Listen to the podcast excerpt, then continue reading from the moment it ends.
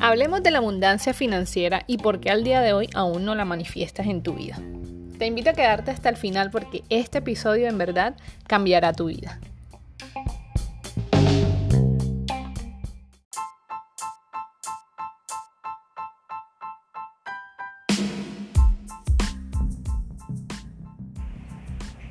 Dinero sin educación financiera es dinero que se pierde pronto. La vida no se trata de cuánto dinero ganas, se trata de cuánto dinero guardas. Bienvenidos a Finanzas Cotidianas, donde día a día formamos profesionales en el manejo de su dinero. Mi nombre es Melissa Yepes y te doy la bienvenida, así que ponte cómodo porque comenzamos.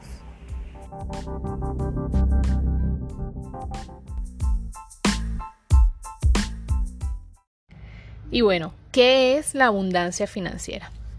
Iniciemos con la definición que aparece en el diccionario de la Real Academia Española RAE, que dice que la abundancia es prosperidad, riqueza o bienestar.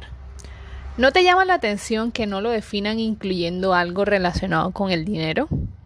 Pues a mí sí. Sobre todo porque durante tanto tiempo nos han vendido el hecho de que la abundancia va de la mano con el dinero. Pero entonces, ¿a qué se refiere el término abundancia y cómo se mide? Si me preguntas a mí, el término está netamente relacionado y alineado con los cuatro imperios que te hacen grande como un ser humano. Sí, tu mentalidad, tu espiritualidad, tu afectividad y tu estado físico. ¿De qué sirve tener mucho dinero en, abro comillas, abundancia? cierro comillas, si mi salud física está completamente deteriorada y no la puedo aprovechar? La palabra abundancia proviene del latín abundit, abundantia, y se refiere a una gran cantidad de algo. Por ningún lado aquí hacen referencia a algo material, simplemente a la cantidad de ese algo que se tiene. Esto quiere decir que tú puedes ser abundante en cualquier área de tu vida, familiar, personal, en tu salud, en tu trabajo, explotando tus dones, tus talentos, etc. Literal, en cualquier aspecto que tú te enfoques. ¿Por qué entonces nos enfocamos tanto en la abundancia financiera? Porque es lo que nos han vendido por años y nos dicen que es lo que necesitamos para ser feliz. Y si bien hoy en este episodio te voy a hablar de la abundancia financiera, no quiero ni por un segundo que esas creas que es la única a la que me refiero. Yo quiero que tú logres una abundancia integral en tus finanzas, en tu salud, en tu conexión espiritual, en tu familia, etc. De nada me sirve que seas libre financieramente si todas tus demás áreas están destruidas. Es más, te aseguro que si no logras solucionar las áreas problemáticas o, esos puntos negros que tienes en, en, tus demás áreas, no lograrás solucionar tu situación financiera, porque esta es un resultado de todas las demás áreas que estén alineadas con el mismo propósito. Ahora sí, ya que he hecho este disclaimer, entonces hablemos, ¿qué es abundancia financiera? La abundancia financiera hace referencia a gozar de un gran bienestar económico y de una importante cantidad de riquezas materiales sin ningún tipo de preocupaciones. Hoy en día el movimiento de la abundancia financiera nos dice que éste se basa en un estilo de vida sin preocupaciones de ningún tipo, un objetivo al que todos, en mayor o menor medida, deseamos llegar algún día, pero que solo unos pocos consiguen y no precisamente sin esfuerzo. De hecho, para llegar a este nivel tan ambicioso, se estima que tu patrimonio debería generar al menos cinco veces la cantidad necesaria para vivir de forma cómoda. Esto quiere decir que debes ser capaz de acumular un patrimonio tal que te permita obtener unos ingresos pasivos lo suficientemente elevados como para no tener que preocuparte nunca más por el dinero, con independencia de tu estilo de vida. Si quieres saber cómo calcular cuánto patrimonio neto necesitas para llevar tu estilo de vida actual o deseado sin preocuparte por el dinero, ve a mi Instagram arroba finanzas cotidianas y en la sección de Reels te dejé la fórmula para calcular tu libertad financiera. Evidentemente, para llegar a la abundancia financiera no vale solo con ahorrar. Debes formarte constantemente para identificar nuevas oportunidades de inversión y estar preparado para gestionar tus activos de forma adecuada. Y por activos no me refiero solamente a los bienes que compres, sino también a tus talentos y virtudes que puedes poner al servicio de la sociedad y que a raíz de ello te traerán una fuente de ingreso que se convierta más adelante en un activo. Es decir, esto requiere gran dedicación, constancia y talento. La abundancia material es un concepto que suele generar dos corrientes de opiniones opuestas. Por un lado, hay quienes respetan la riqueza de otros, siempre que ésta claramente tenga un origen lícito.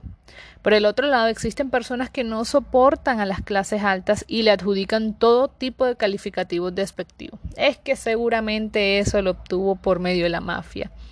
No, pero es que lavando dinero cualquiera se hace grande. Eso fue que hizo algún chanchullo en la empresa. Es que fulanito trabajaba en la empresa de impuestos y así fue que pudo obtener su riqueza.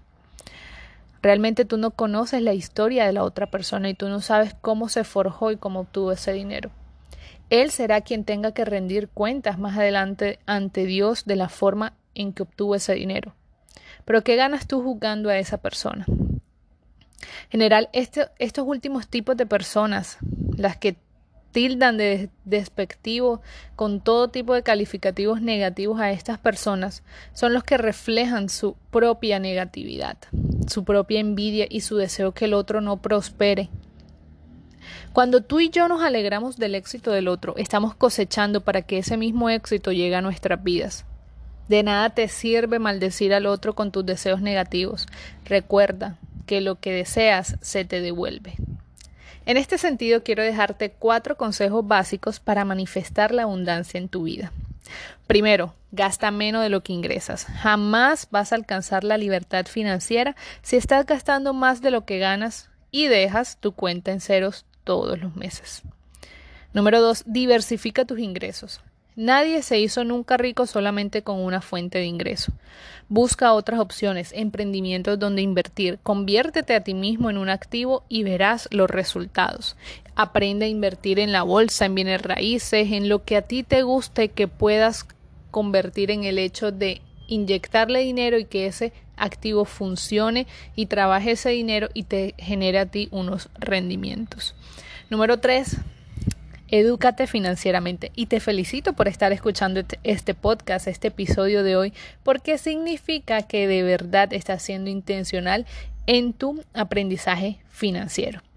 No seas nunca un, analfabeta financiero. Edúcate acerca de inversiones en bolsa, bienes raíces, acciones, emprendimientos, todo aquello que te llame la atención y puedas generar dinero con eso. No vayas a invertir a la loca sin antes haber estudiado y saber del tema. Y número cuatro, piensa a largo plazo. Todo lo que estás construyendo no es para que se refleje inmediatamente a los dos, tres, ni siquiera cinco años. Las compañías más grandes se evalúan por el número de décadas que tienen en el mercado. Si aún no cumples incluso tu primera década, créeme, te falta aún mucho por recorrer. Y me refiero a tu primera década generando activos. Te falta todavía mucho por recorrer.